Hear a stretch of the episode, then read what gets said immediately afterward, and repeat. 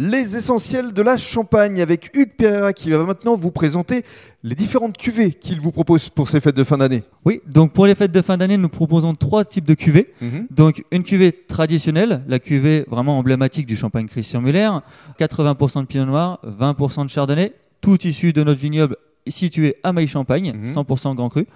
Deuxième cuvée. Au niveau de la deuxième cuvée, nous sommes sur une cuvée nature, donc là avec 0 g de sucre ajouté, une base de vendange 2012, Mhm. donc voilà, un vin qui se laisse déguster euh, avec plaisir. Et pour finir, nous avons le millésime, donc millésime 2012, où nous sommes vraiment sur les dernières bouteilles de, de ce millésime-là, donc il faut en profiter, c'est le moment. Alors justement, revenons euh, sur euh, votre exploitation, votre domaine, c'est combien d'hectares et les cépages?